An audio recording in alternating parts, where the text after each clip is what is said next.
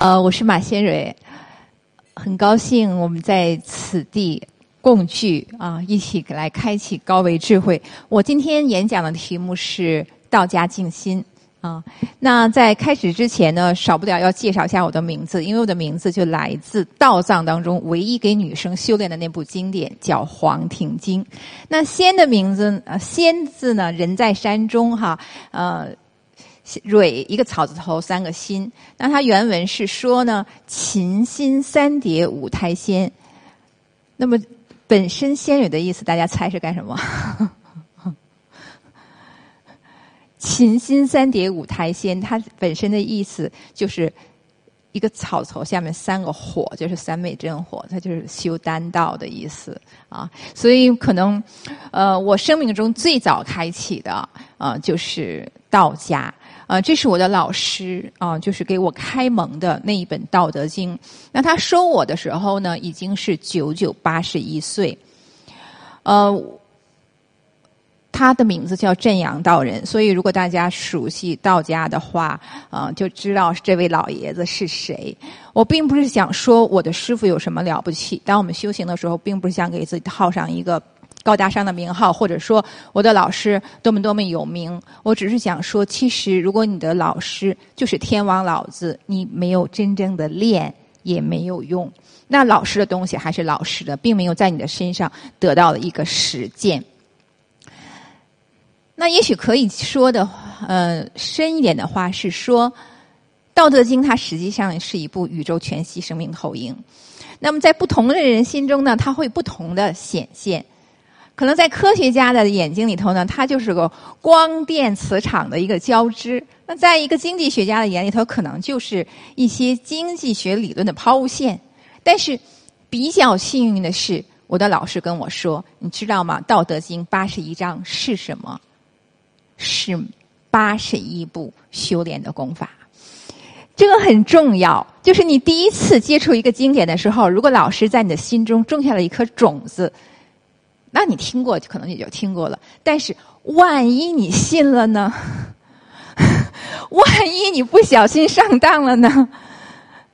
万一你真的一辈子就秉持着老师的教导，去不断的、不断的实践，哪怕经历了生与死的考验，然后你还矢志不渝呢？万一世界上真的就有这种傻子呢？所以，当时我的老师跟我说的时候，我也很难置信。后来。我就不断不断的，只好用一个方法，就是去实验，而且是用自己真的血肉之身去实验。在这里，其实我并不是很推荐大家这样做，因为这个冒着太大的风险，稍不留神就挂了。所以，就我本身来说，其实我自己的经历就是说，死了活，活了死。然后，我只是想把老师说的这个东西，在我的身上真的实验出来，而且用刘老师的话说，这是高维真空实验。啊，你这个实实验条件稍微偏一点，不废也惨了，就是这样危险。就是说，为什么说我们必须要非常非常认真的、谨慎的对待这件事情啊？一丝马虎都不可以有，因为真的复原那种高维实验的条件啊，就像我们在化学实验室做似的啊，非常非常的小心，报废率很高。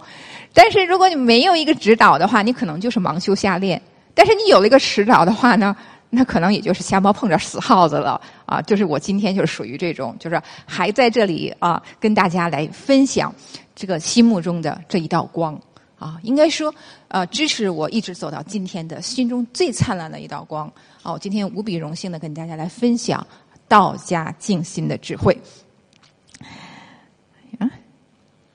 好。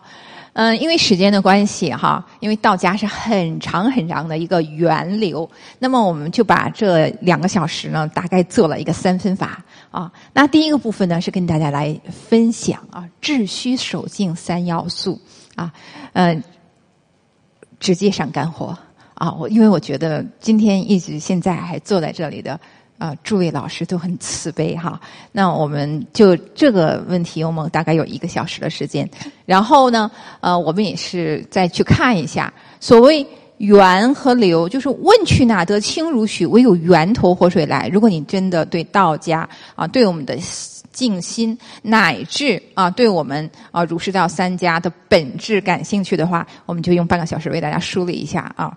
那么还有半个小时的时间呢，我希望呢。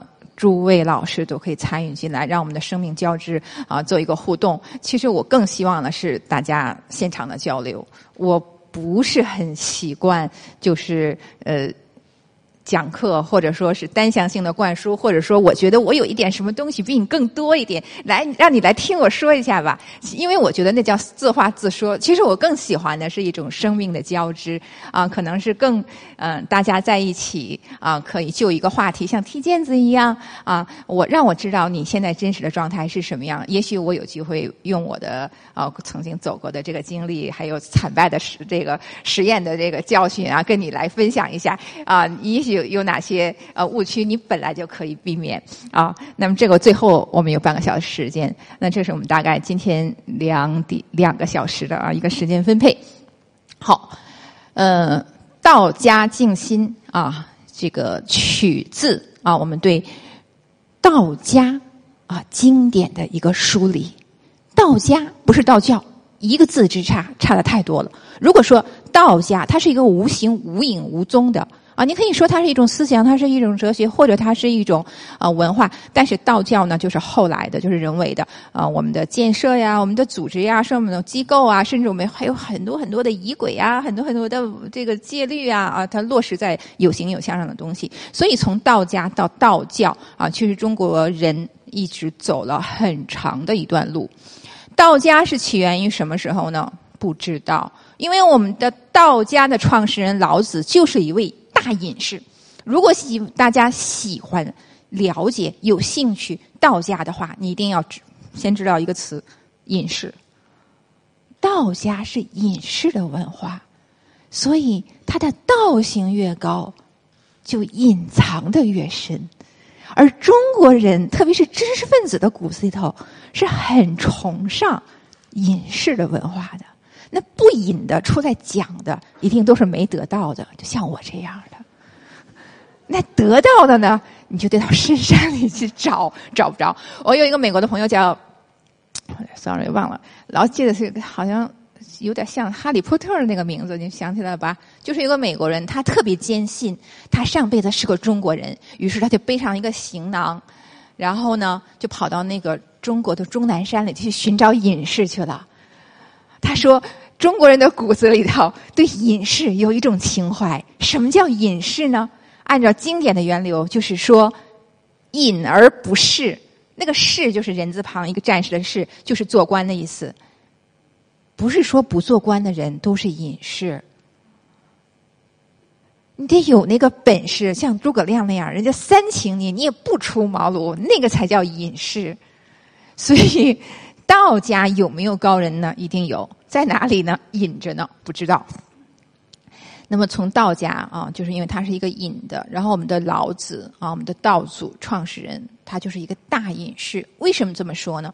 因为关于老子他的身份，连写《史记》的那个位司马迁都曾经怀疑过，说他可能是谁？可能是谁？可能是谁？啊，他在什么时代可能来到我们这个世界？他可能化身成什么皇帝的老师了？他又什么时代来到我们这个世界了？他又化身谁谁谁谁了？然后他又留下一部《道德经》，然后莫名其妙的又失踪了。然后有人说又在哪里又看见他了？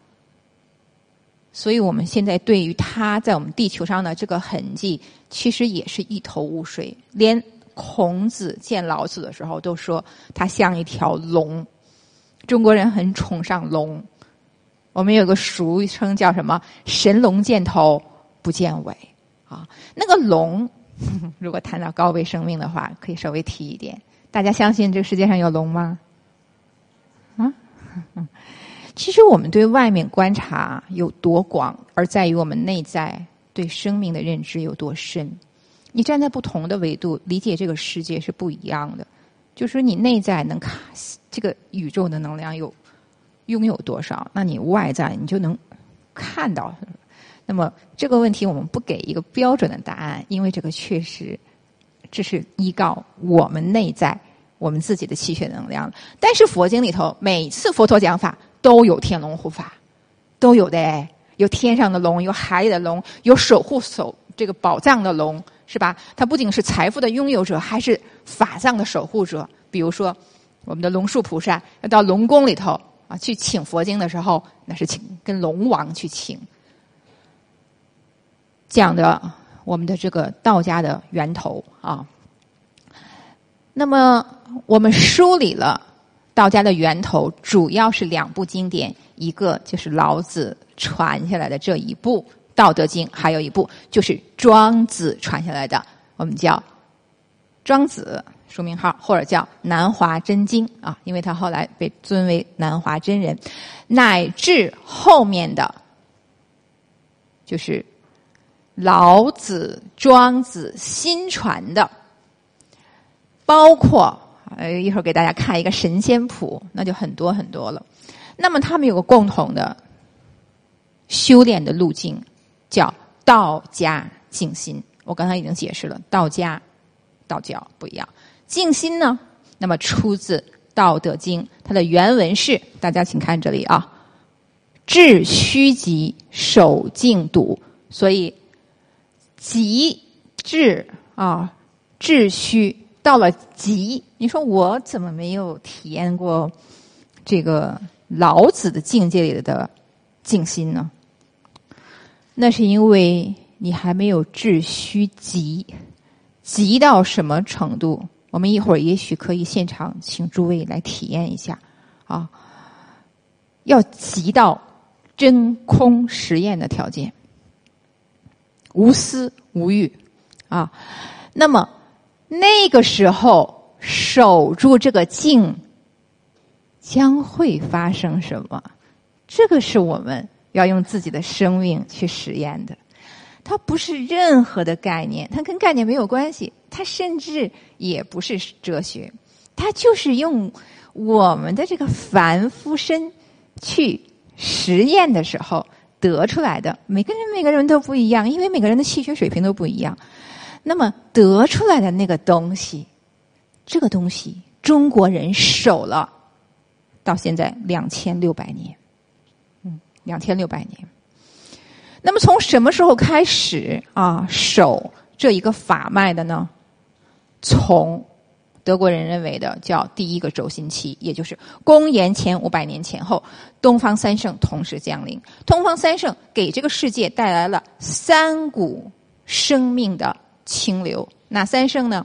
诞生在印度的菩提树下悟道的王子啊，释迦牟尼；诞生在中国的，当时中国正好是周朝，诞生在中国的老子和他同时代的那个人物孔子啊。所以，我们秩虚守静，大家知道了，就是道家静心的源头处。那么，它的三要素啊，这是。我们要接的巨大的宇宙能量，所以我想呢，在我们开始这个三要素之前呢，啊，请我们的工作人员呀放一段静心音乐啊，我们现场来体验一下，好不好？因为下午上课有点累啊，我们给自己五分钟的时间，完全来放松。前两分钟，你用你最熟悉的方式来静心，我不参与。那么后两分钟的时候，我可能会稍微做一点引导。好，我们现在开始，用你最熟悉的方式，完全的放松自己。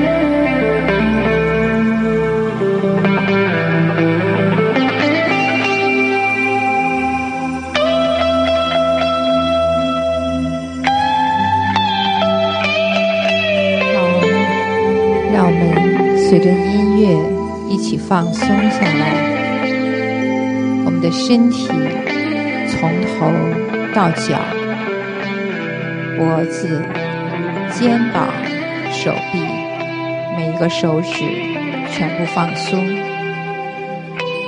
我们的腹部、大腿、小腿、脚腕、脚心。到每一个脚趾放松，我们的脊柱是正直的，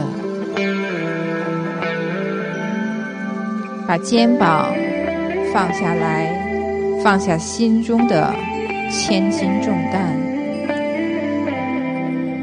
轻轻的挪动我们的脚掌在地面的位置，让我们身体。沉重的气通过我们的脚心涌泉穴一直排出去。当我们调整好自己的坐姿以后，再一次的确认我们的大腿跟地面是平行的，我们的小腿跟地面是垂直的。这样的一个姿势，我们认为是坐的时候一个完美的姿势。然后教大家一个小的方法，用我们的下巴壳轻轻的去找一下我们的肚脐神阙的位置。好，在这样一种放松的体态下，我们开始静静的吸气。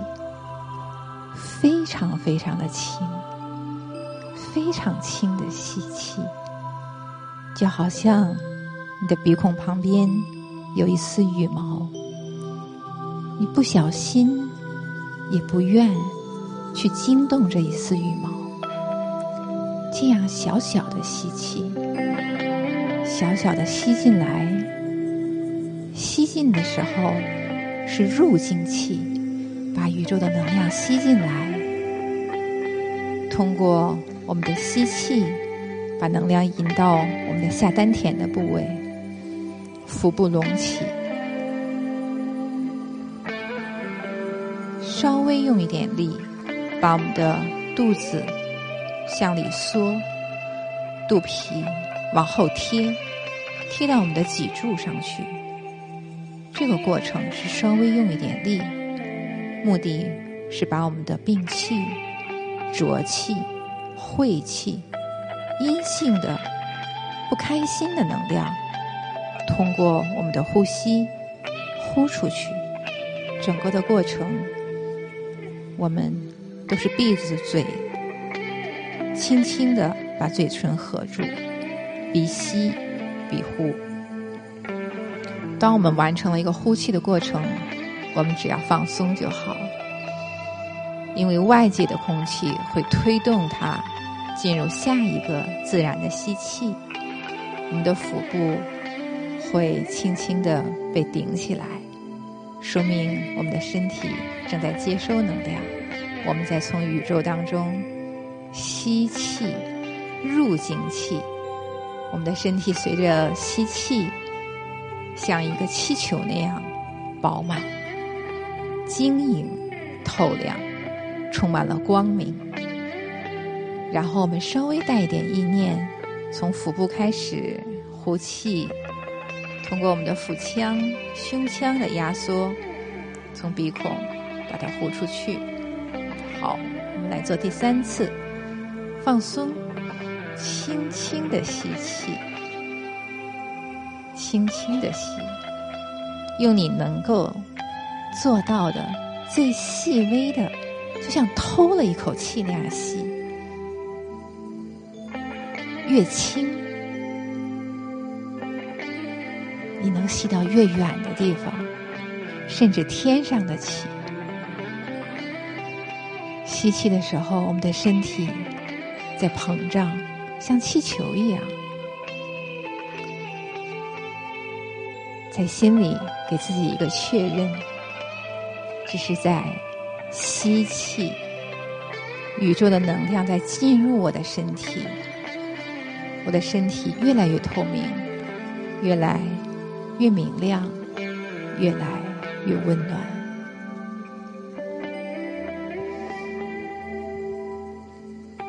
好，谢谢大家。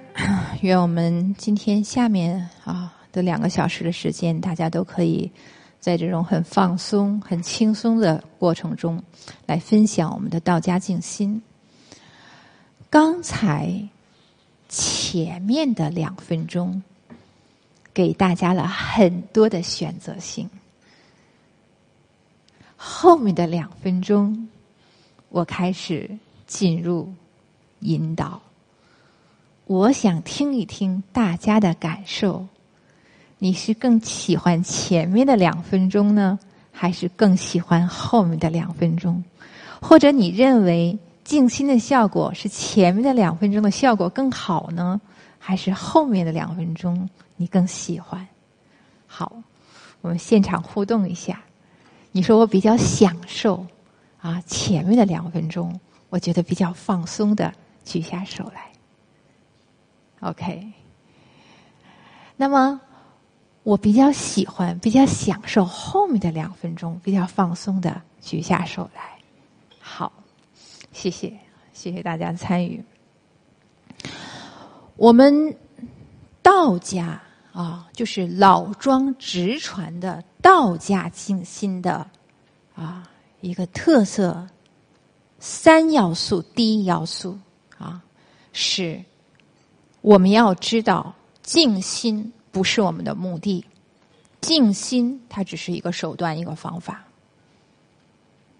这点很多人搞错了，很多人说今天我要去静心了，啊，我一定要打坐了，我一定要听音乐了，我一定要搞什么呼吸了。错，静心是方法，是手段，至少在老子这里，它不是目的。目的是老子是中国本土第一位用我们自己的语言讲述了心的本质、大道直指、心性指使的第一人。OK，大家想想，佛法传入中国什么时候？我们刚才说了，释迦牟尼佛跟老子是同时代的人，所以老子在中国行教化的时候，释迦牟尼佛同时在印度在菩提树下开讲，开讲的是什么？他只说了那一句，啊，众生皆有种佛性，皆因妄想执着不能分的。但是当他的弟子吴比丘请他讲法的时候，释迦牟尼佛却说的是四圣谛、苦集灭道、十二因缘。人生是苦的，所以有本书叫《人生是苦的》。人生真的是苦的吗？如果说人生是我们来世间就是为了享受苦的，为什么又说离苦得乐？我们的心的本质是什么？是苦的还是乐的？所以说，很有意思的一件事情就是，佛陀他老人家亲传的弟子，像阿难尊者这么高的根器，他都没有机缘听佛陀宣讲大乘佛法。整个的南传的一个系统，啊，都不是从明心见性起修，不是从心性直指起修。但是，什么事情都是有阴阳两面的。你看的是一个坏事，也许就是一个好事。有很多佛教徒说：“为什么？为什么释迦牟尼佛没有硬化在中国呢？为什么释迦牟尼佛硬化在印度了呢？”在释迦牟尼佛的同时代，有一位圣人被派到中国来，用中国人自己的语言在直指心性，达到了同样的教化，甚至比东汉的时候大乘佛法再次传入中国还早了，差不多有一千年。释迦牟尼佛的教法是在印度灭亡了以后重新。再传入中国的，但是再传入中国的是以大乘经典的方式传入的，不是释迦牟尼佛在世的时候说的。但是是他在不同的空间维度视线神通的时候说的。比如说，他上到刀立天宫为母亲说法的时候，我们留下了《地藏经》啊。比如说，他在不同的时空维度给不同的有更有福报的，像龙族啊的生命，在讲法的时候留下的大乘经典，由龙树菩萨结集而成的。所以说，如果诸位对心、心的本质、心的功能啊、心的不拉不拉感兴趣的话，其实除了阅读我们的佛经佛典，作为一个中国人，很骄傲的一点是，在释迦牟尼佛啊，在菩提树下宣说佛法的同时，东方有一副圣人，他大道直指了心性，就是老子。老庄一派用中国人自己的言语、自己的话语宣说了心的本质。那这两本书就是道家静心的源头，《道德经》和。南华真经，但是比较遗憾的是，中国人可能对自己的言语不是那么熟悉。比如说《道德经》，啊，它的一个名片，大家说，大家一定都读过《道德经》。《道德经》的名片是什么呀？人尽皆知的，开篇直抒胸臆的“道可道，非常道”。OK，够了。就这一句话，整个的《道德经》全部的精华就在这一句话里。嗯，所以如果是一个禅师，会怎么讲《道德经》呢？道可道，非常道。当哎，我们的铃呢？我们不是有一个铃吗？就刚一敲，好，参吧。讲完了。他说：“老师，道是什么样啊？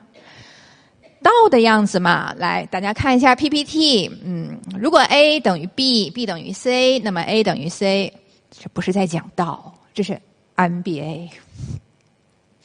他说：道的样子是什么呀？哦，道的样子呀，嗯，我给你讲一个故事吧。啊，从前怎么怎么怎么着，怎么着，这也不是在讲道啊。这个呢，顶多就是比。” MBA 的根性好一点的，就是抛个话引子，用禅宗话头，让你参一个话头。所以中国人啊，我们大道直指的方式，我们自己要知道啊，就是跟老师老子，跟经典《道德经》，当下同体担当。不二的智慧，我们会对释迦牟尼佛啊，在涅盘之前对阿难的那个视线拈花微笑啊，我们能契入那种境界，不立文字，直指人心，我们就一定能体会老子讲“道可道，非常道”。它背后的无限的韵味，因为这就是中国人自己悟道的直通道，跟佛陀在菩提树下是一样的。所谓一通百通，无所不通。你的思维咵一下就连接到了宇宙的无限的智慧，是无限的。因为是无限的，所以它不落文字，它无法说。所以他就说完了，他就下课了。一敲钟，你自己去悟吧。如果你非要追着老师说，那可能就是说喝茶去，或者截断你的思维。只要你动思维，你去追到底是什么是道，那一定就不是道，已经偏离了道。OK，那么中国人他是这种思维方式的。我们这种思维方式叫一种什么呢？啊，就是一种。悬智，悬呢就是头悬梁的悬，智呢就把它放在那儿，把我所有的妄念通通通通歇息下来。这是我们中国人自己的言语、自己的画境下的最高妙的顿悟之法。为什么要这么做？因为老子千方百计的把它。作为化身的这个身份隐藏了之后，他只想留下他的法，他不想让大家去崇拜他这个人。这个是老子的慈悲，这是老子的苦心。所以我们直解《道东经》，心解《道德经》的时候，其实你就是跟老子接通了。但是这个时候的老子，可能就是无形无相的，无处不在的，遍布宇宙每一个空间、每一个角落，同时充盈了你身体内在每一个细胞的能量。那么这个呢，是我们梳理啊道家静心的时候最关键的一点：大道直使。大道直指啊，你会发现，无论是释迦牟尼佛，还是老子，还是孔子，他们都是在同一维度下来解决所有的问题的。当然，后面我们可以有很多的描述，因为我们。叫隔靴搔痒，就是隔着那个靴子看不见那个道是什么，我不知道道是什么，但是我们可以描述道是什么啊，道的样子啊啊是什么样子啊啊，它是动态的，它是整体的，它是变化的，它是刹刹那那时刻啊升起又灭去的，它是不可描述的啊，道可道非常道，名可名非常名。你说它是有的又不对，你说它是无的也不对，你说它是有中带无的，无中带有的，先后什么先无后有的，先有后无的，通通通通都不对。所以它不可言说，就是告诉你，你的心性如此呀。所以每一个我们东方智慧的创始人，他要做的第一件事情，就是大道之治。就是告诉你，心性是什么？老子一定不是那个历史上中国历史上第一个来给我们普及宇宙天文知识的，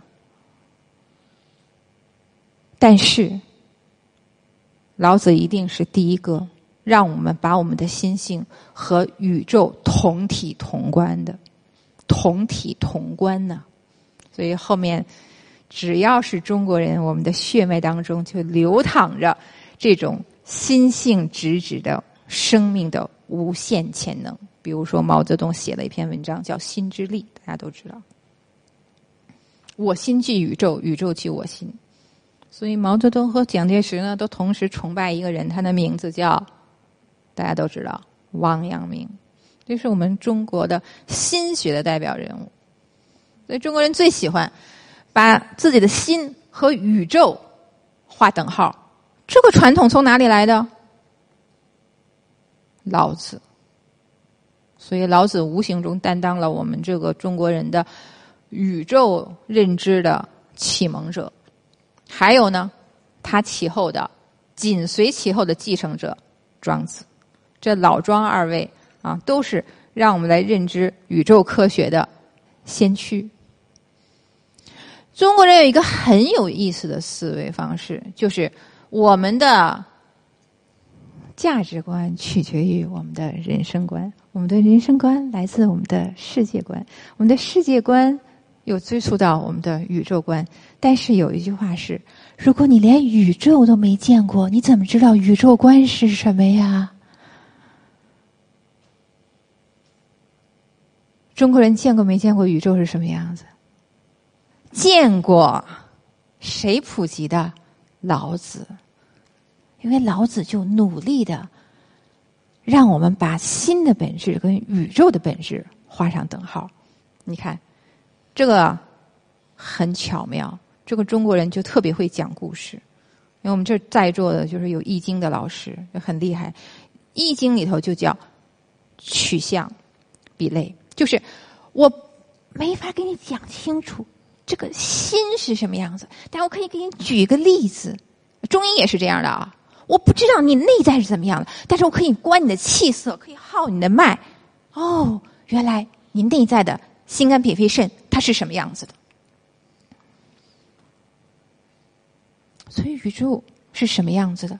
那我们的心就是什么样子？老子在这方面做了巨大的努力。那我们的心是什么样子的呢？我们的心，它具有同时具有两层特性。第一层特性，用道家的话啊，用道家的语境，本自清净。所以道家有一个叫《清净经》，知道吧？常清净，实得常住真心，本自清净。很巧的是，我们的禅宗六祖，他去求五祖弘忍给他印心的时候，是吧？那汇报一下我最近嗯跟老师修禅的心得，他一口气连说了五个和期，也用了一个清净，而且第一个就是何其自性本自清净，何其自性本不生灭，何其自性本自具足，何其自性本无动摇，何其自性。能生万法。哇！那个佛家和那个道家的语境居然是一样的，所以如果大家对庄子感兴趣的话，你就会发现，庄子实际上是我们中国本土的第一个大禅师。谁说的？不是我说的，铃木大佐说的。那铃木大佐日本人，他说庄子是他们中国的第一个大禅师，所以他把这个法脉接过去，接过去了以后，那禅宗反而在道家，呃，在在日本，在我们的邻国。以道家和禅宗结合的方式，哎，弘扬又传到美国，然后又回传回来。就中国人老祖宗的智慧，我们自己一定要接住，不接住就被人家 接接走了。那么刚才说了哈，第一个言语表述是什么？我们的心的本质是什么样子的？本自清净啊，清净是什么样子的？所以大家开始想，清净是什么样子？哎，清净，你梨子是什么样的？你吃过梨子吗？你没吃过梨子，那你怎么知道梨子是什么样？清净是什么样的？你吃过清净吗？所以刚才问大家说，你静心的时候，你会觉得哪一种更舒服、更享受、更放松、更清净？有人说第一个，因为第一个我就可以用我自己的方法，哇，好放松啊！怎么样的？我自己有一套方法，OK，很好。我希望你能很享受它，享受到什么程度？就像老子啊赞叹婴儿那样柔软啊，像婴儿一样啊。老子的样子就很有意思。他来的时候，他就是开始给我们讲故事。他的相貌就是在隐喻着他要传的道是什么样子。为什么叫老子呢？因为生下来明明是一个小孩子，但是是一个智者的形象，一个大头，就像一个外星人的形象一样。所以这些都是高维生命的特征。孔子也是高维生命的特征。这些高维生命，他们都是不可复制的。孔子的生命特征，他的脑袋中间是凹下去的，就是有一个像陨石坑一样的东西，所以他是无师自通，他就一一直在不断不断的临在，不断不断的下载。孔子也是这样的，他一生下来就像一个智者一样，他虽然是个小孩，他的身体很柔软，他就是在告诉我们，就无形中在隐喻，隐喻什么呀？你看，我就是这个样子的。我传的道就是这个样子的。你要问我道是什么样子呢？我就表演给你看，示现给你看。就我有很高的智慧，但是我是一个小孩儿，因为小孩儿他才可以心性纯净到他的小年轻的身体里头承载了无限的宇宙的成熟的智慧。所以老子就这样演演演演的很高兴。在我们的道家静心的源头处，就是老庄经典里头，你会发现很少讲什么外在福报，这点大家要注意。这就是老庄的源头处，他很少讲这个，他只讲心的本质，心的本质就是宇宙的本质。但是，一会儿给大家梳理梳理到后来的支流的时候，这一个大师，那一个大师，这一个神仙，那一个神仙，你就会发现，那个神仙都会讲，除了你内在啊的这个内功啊，修心性，你还要修命功。你除了修命功，你还要积攒福报，你还有行善，你还有三千，甚至后来道教也把这个东西装进去。你说我们能不梳理它的源头和支流吗？如果你不知道这个。源头在哪里？你就一头糊涂。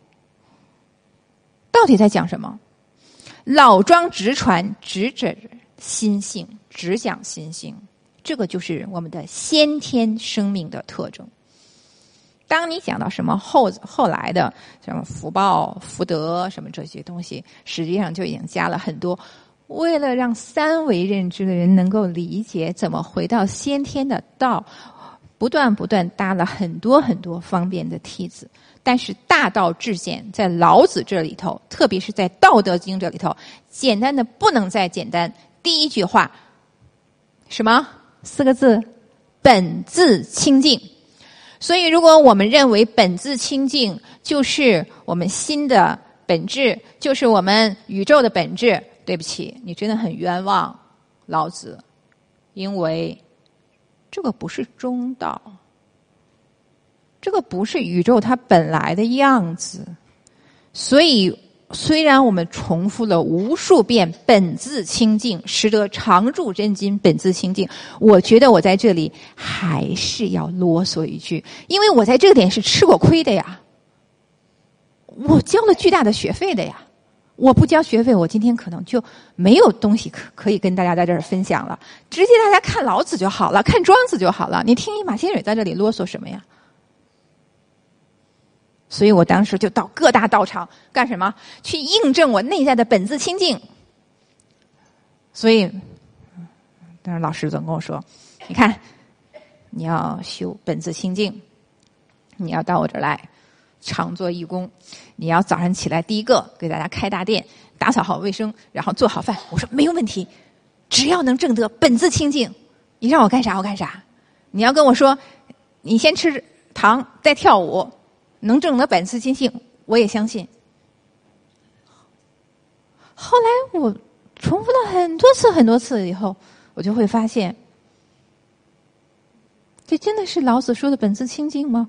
如果你通过外功，通过你的这个不断不断的啊，这个做好事，可以得到你的本自清净吗？我的疑惑起起自于我的一个职业的一个习惯，你知道吗？因为我是医生啊。我就觉得他那禅堂里坐的那一群扭扭歪歪的、病病殃殃的人，那叫本自清净吗？经典是干什么的？经典是来验证，它只是起一个验证的作用，来验证我们的行为的。所以我再一次回到《道德经》来找本自清净在哪里。好，我们下面看一下。呃，我用三张图啊来代表。嗯，这个道家静心、致虚守静的三要素。这第一章呢，就是本自清净的样子。因为呢，这是一个大家看到了哈，中国字。明天呢，我们的啊赵丹青老师跟大家分享中国汉字的智慧。汉字象形字，有能量的啊，带有宇宙的能量的。这个是个心字啊，心字它的。不同的啊演变，不同的形态，但它似乎都在告诉我们一件事情啊：我们的心，它同时包含着有形有相它的一个形态和无形无相的一个能量。当我们的心没有被唤醒的时候啊，它是密闭的啊，它不可能跟宇宙有能量的交互。所以我们在练道家静心的时候，有一句话叫。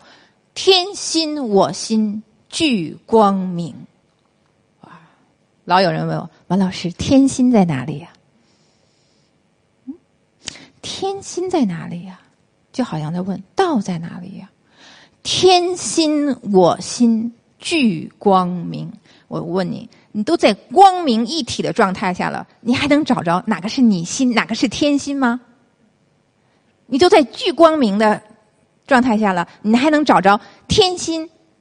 有人说那个就叫玄关一窍啊。那个玄关一窍是在你的身体的前头，还是在后头？上头还是下头？你到底是从你的身体的里头还是外头？左边还是右边？跟宇宙合在一起的？找得着吗？找不着了。所以天心我心俱光明，他只是讲到。像这样的图像那样的一个与宇宙完全啊同体同观、具有同等能量的这个生命状态。就我们在那一刻，我们的生命已经不再是我们的肉身了，已经完全融入了虚空法界了。这就叫天心我心俱光明。关键是后面聚光明。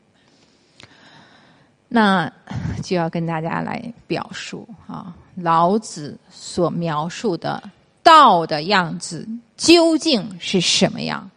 为什么他就一句“道可道，非常道”把它全都讲清楚了？因为本自清净，就不是我们脑子里头印象的那个概念。清净啊，清净啊，谁不会说呀？清净。很轻松的在说你的概念，而不是你同体同观的感受。当我们真的能放松到至虚，虚到你自己的生命的极限，能调动你全部的生命潜能来体验新的本质是什么的时候，老子说他同时具备第二个条件。我们用一个语境来说，叫本自圆满。圆满说的是它的瞬间升起的与宇宙同观的能量。老子原话，大家去看第十四章的时候，他说：“道是什么样子？道就是你的心的样子。心是什么样子？我们的心性的本质是看不见、摸不到、抓不着，所以符合三无产品。”然后有人说：“啊，这个就是啊，这个就是清净啊，什么都没有。”所以。你一到禅堂里打坐的时候，你才会扭扭歪歪、病病殃殃。然后你说：“你看，我们是清净，笑死人了。”就老子听了都会吓跑。今天我们的生命啊，向上纵向提升的时候啊，有两个路径是非常成熟的，介绍给大家。如果你真的有兴趣、有愿力。啊，去提升自己的生命的时候，这两个系统是非常安全的，而且啊，提供了性命双修的一个啊保证。就每走一步都有实验验证，每走一步都有质量检测，每开启下一步都有授权。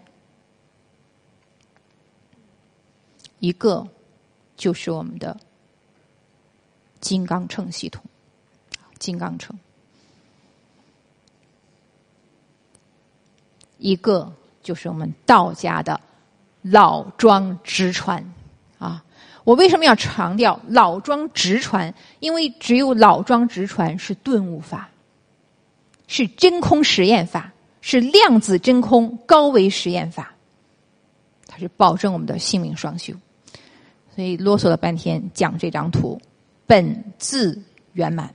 讲的是我们的能量的瞬间升起。大家去看《道德经》的第二十一章，其中有信，其中有真，遥遥冥冥，迷迷茫茫，有信，有真，有相。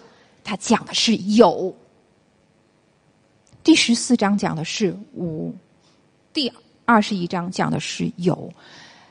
那个清净之中，那个宇宙真空之中，怎么样？有妙有啊，有无限的妙有啊。那个信呐，那个相啊，那个精啊，精微的精啊，这个就是妙了。这就符合真空实验的条件了。只要你往那儿一坐打坐，再也不是空空荡荡，什么没有，看不见摸不着。你看我这叫清净，常清净。大家说算了吧，别站在这个，这还讲老子。结果呢？你不讲、不练《道德经》还好，别人看着你还欢喜一点。结果一讲一练，一看，哇天啊，跟苦瓜一样练的，跟一个身体也没有能量，器官也没有能量，五脏六腑也没有能量。然后呢，一脸菜色，走路还东倒西歪，一打坐病病殃殃。我的天！我为了验证这个《道德经》里头的。啊，看不见摸？摸不着，抓不到，和有经有相有信。哎，我去请教了美国的一个研究量子真空实验的博士。因为我这辈子我都不可能成为一个什么量子学专家，你们知道吧？但是我为了让我自己相信，我看到的这个和练到身上的这个《道德经》是老子的原意，我就向他去请教了一下。我说：“你说这个宇宙，它这个在静止的时候，它有没有能量？”他说：“真空也是有能量的。”我说：“真空怎么有能量？它叫真空。”本底能，哇！我说好，脑洞大开呀！什么叫真空本底能？大概的样子跟大家描绘一下，就说我们的宇宙真空的样子。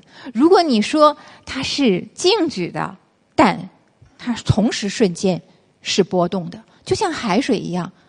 你看它是静止的同时，它还是一个波浪，是不是波动的？所以，即便是没有任何变化的，就像我们的心，当下是无念的、无私的意。易易经里的易说：“无私也，无为也。既然不动，感而遂通。天下之故，无私无为的至虚极的一个实验条件下，突然感而遂通，通的什么？通的是宇宙的本体能。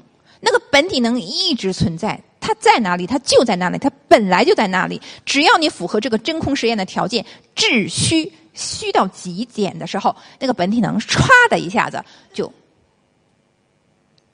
贯穿了你的全身。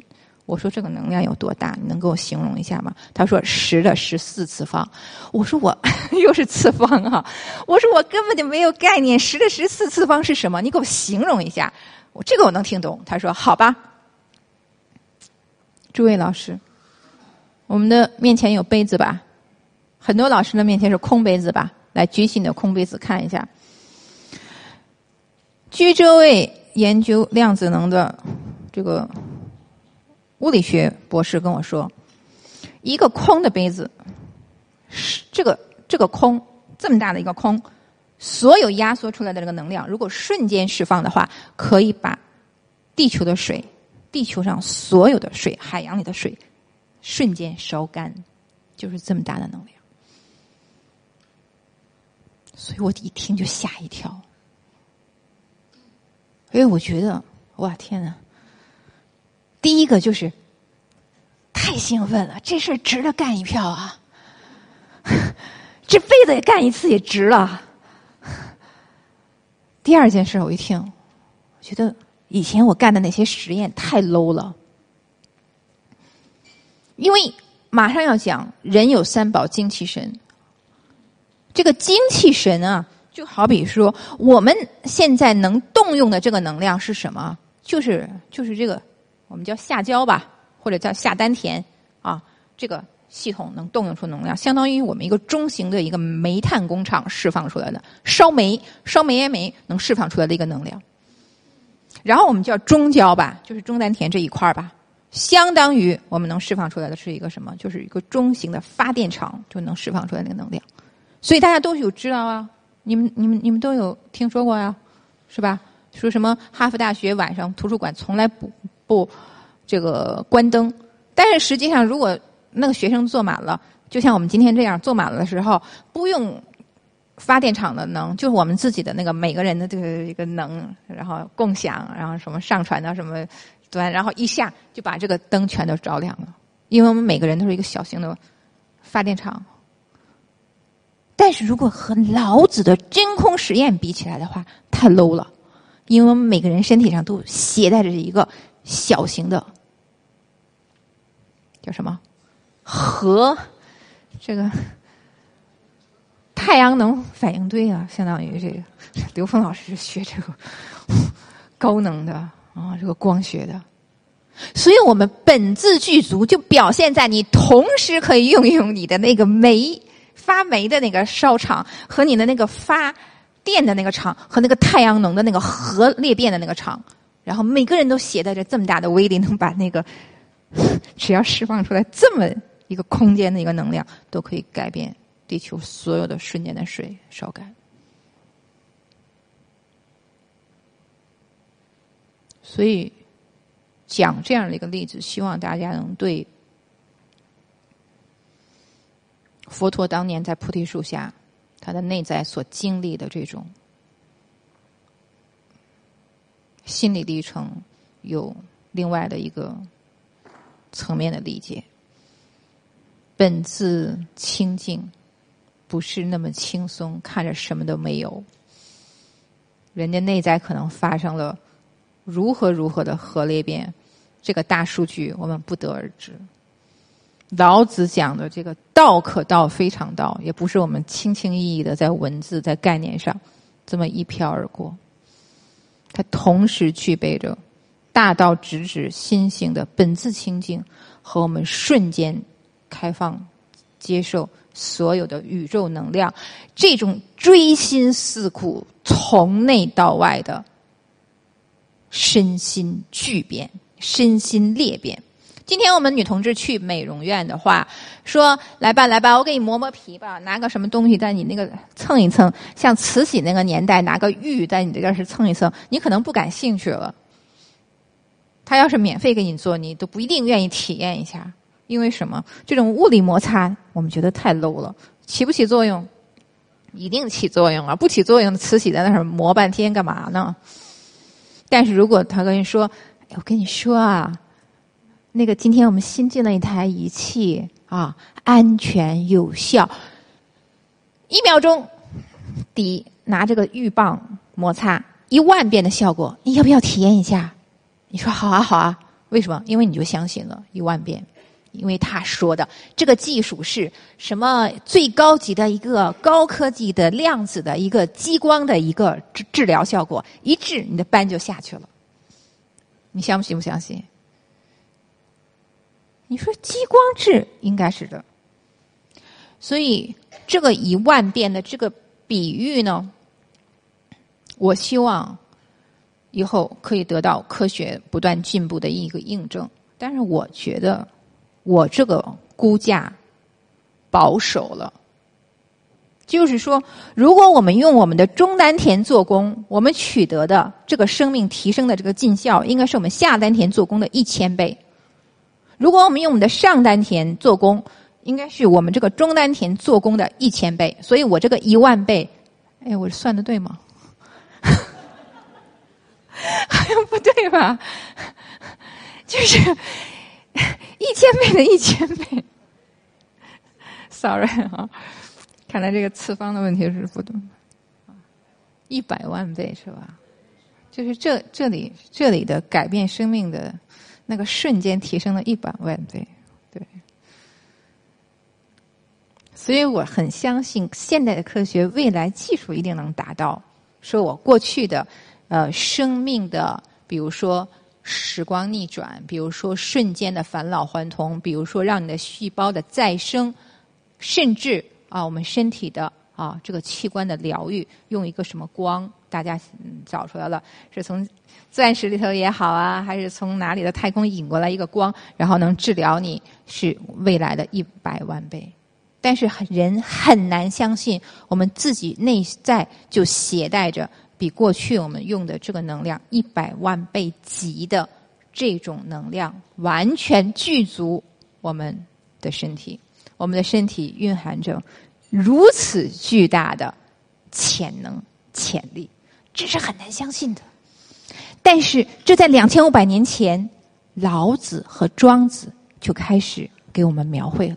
他怎么描绘的？就站在宇宙观的高度上给我们描绘的。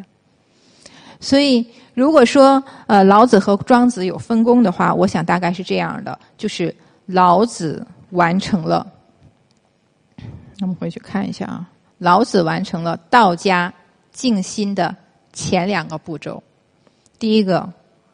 大道直指，心性直指，用我们中国人自己的语言告诉你了心的本质是什么样的啊，然后等待着你亲身去验证。然后同时，道德经后面啊，后面除了那个啊，开篇那个名片“道可道，非常道”，后面就举了很多很多例子，让你去参那个话头。山谷是什么样子的呀？车服是什么样子的？但是依照我所学的这个传承。每一章是一个功法，一开始我也很不信，我也很难相信。但我后来明白，当中国的文字，它可以是有不同的维度的解释，甚至它在宇宙的一个生命智慧里头，哎，说跑题一点啊，啊，我们经常会说，哇，这是外星生命啊，这是来帮助我们的。OK，当我们了解了我们儒释道的自己中国本土的文化的时候，我希望你可以稍微改变一下这个认知，这是外星生命啊，这并不奇怪，因为我们当下的可能包括我们的孩子未来，不仅是一个。东西文化共融共通的一个生命的交响乐，有可能是一个星际文明的一个交流的一个时代。就在我们这一世，我们可能就会亲临目睹，甚至参与。但是后面的一句话，他是来帮助我们的，你也许可以改成他是来向我们取经的。尤其你中国人的时候，我希望你有底气说出这句话。在哪里，在于我们生命科学的。在于我们中国的古文字，在于我们的这种象形的思维里头所携带的巨大的宇宙能量，这个不是所有的宇宙生命具备的。在这一点上，无疑东方文化是会影响到这个地球的进化的。那么，地球的进化无疑是会影响到宇宙的养生的。所以谈到生命，谈到什么经络、什么穴位、什么人体三宝精气神，我想，我们就有很大的自由度啊！作为中国人，我们应该有很大的信心，亲身去验证。老子就完成了前两步啊，鼓励我们去验证。所以，这个中国人有一个词叫。仙风道骨啊！一开始我也不明白什么叫仙风道骨啊啊！仙呢？马先蕊的仙，所以证明我是中国人嘛啊！至少我至少这辈子是中国人嘛！至少我的生命的使命里头还有一部分篇章是来验证我作为中国人的那个仙，那个仙呢，就是来验证它的本自圆满的能量的。所以，把本质的圆满的能量，如果把它描绘成啊一个什么明晃晃、光坨坨、有形有态的一个东西的话，我们中国人管它叫丹。OK，所以佛家一定是讲正量的，它一定是有一个你的一个标准的啊，不是说我口吐莲花啊、地涌金莲就可以了。那么道家也一样。你的本自清净，一定是有一个能量的辅助的，一定有一个验证的标准的，就是我们的丹道。它是一个东西啊，当它无形无相的时候，你就可以说天大地大道一大啊。我们的道是什么样的？大家都谈的特别开心，特别高兴，特别兴奋，玄之又玄，反正看不见摸不着抓不到呗。但是如果我们把它这个能量硬化在我们的身体上的时候，它一定是有形有相有次第啊！一开始是什么样？一个小单芽，它发芽的是什么样？然后它途径是怎么样？它怎么运作的？它怎么运转的？它怎么像一个小胚胎一样？我们的全息生命，我们每个呃女人都是这个有这个天生的潜能，可以生孩子。殊不知，男人也可以生孩子，男人可以生一个。光的孩子可以生一个宇宙的孩子，可以生一个自己全息能量浓缩的孩子。这个孩子就是你的，叫什么？啊，内在小孩啦，你的什么这个内在能量属性啦？啊，其实就是你的丹嘛。就是每个人，如果我们都认识、熟悉、亲近，而且可以提取我们全部的生命全息能量的话。它印在我们的内在，炼精化气，炼气化神，炼神还虚，然后这就可以是丹。在这里要跟大家说的，后世这个神仙、那个神仙、这个大师、那个大师讲的这个丹，和老庄直传的丹有本质的区别。老庄直传的丹就是无为法，无为法就是从宇宙直接下载这个能量。所以道也者，道也。什么叫道啊？我的老师跟我说，道就是盗取的道。我一听啊，感觉不是很好。道啊，强盗的道。你如果要修行，你取不了天地能量，不是真的修行。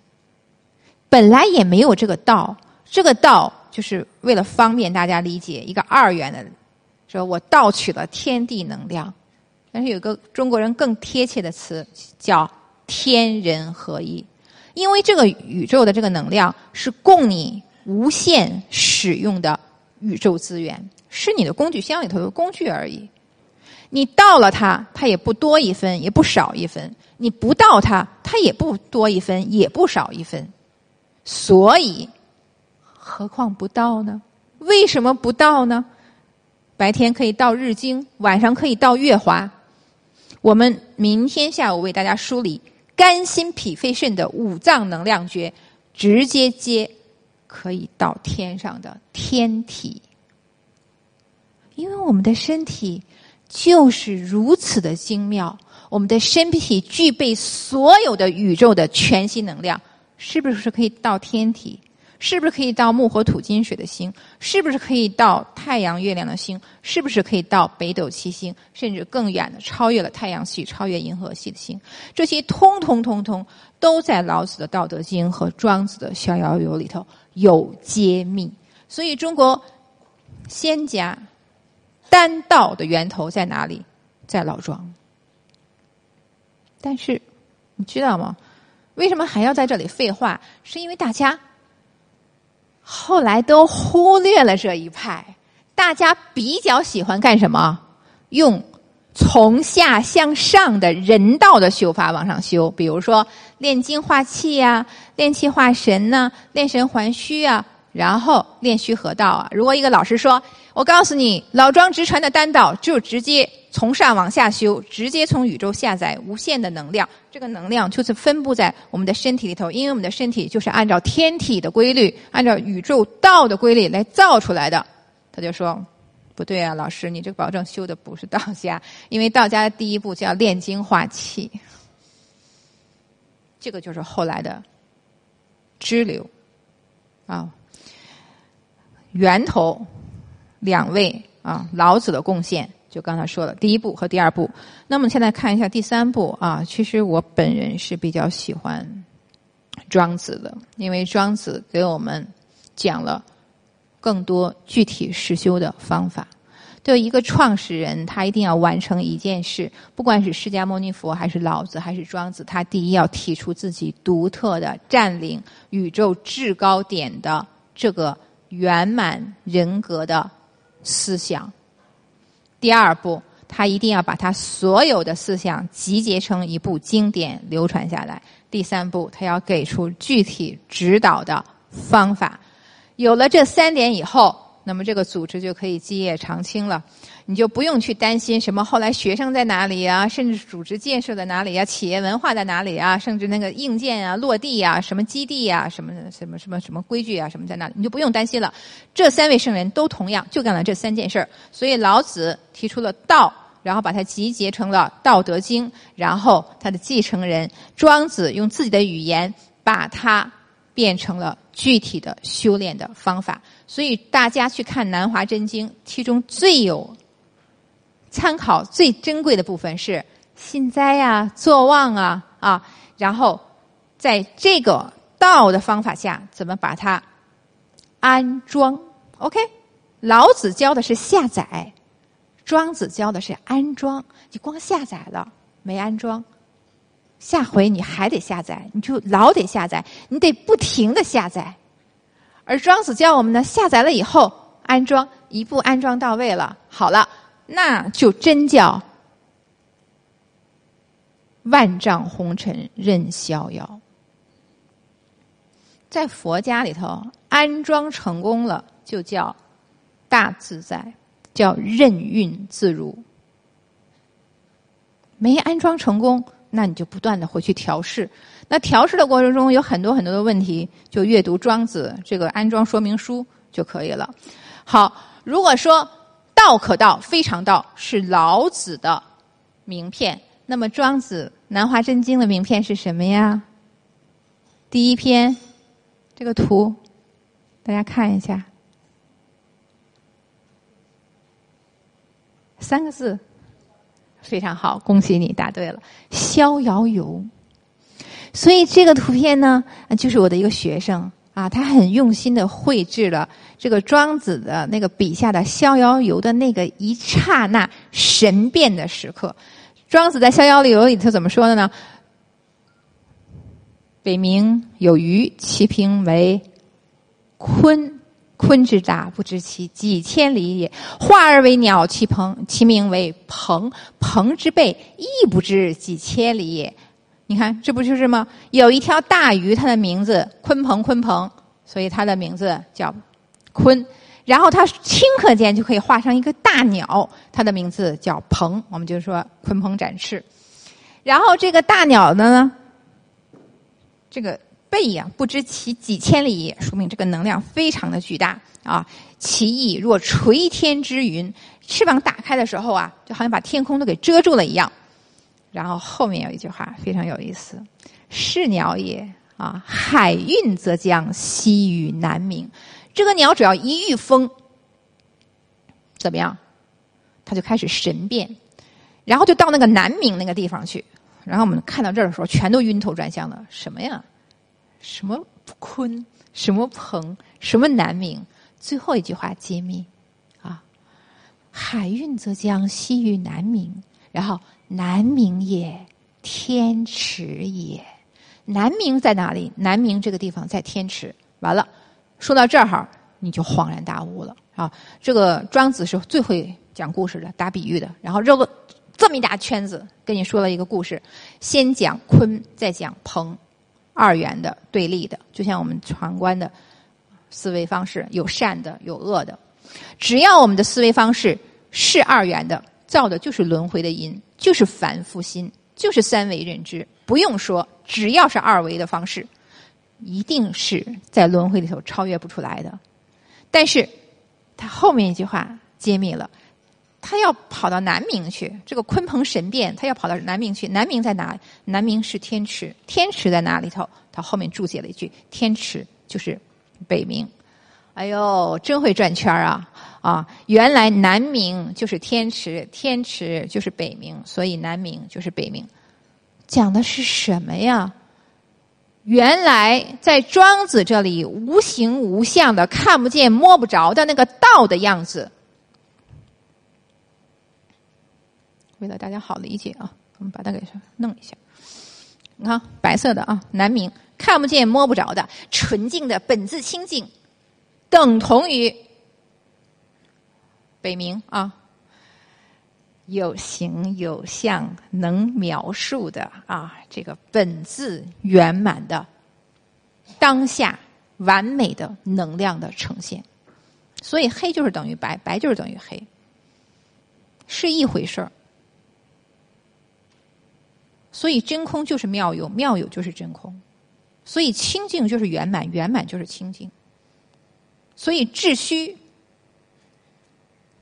就是完美的能量，完美的能量就是秩虚。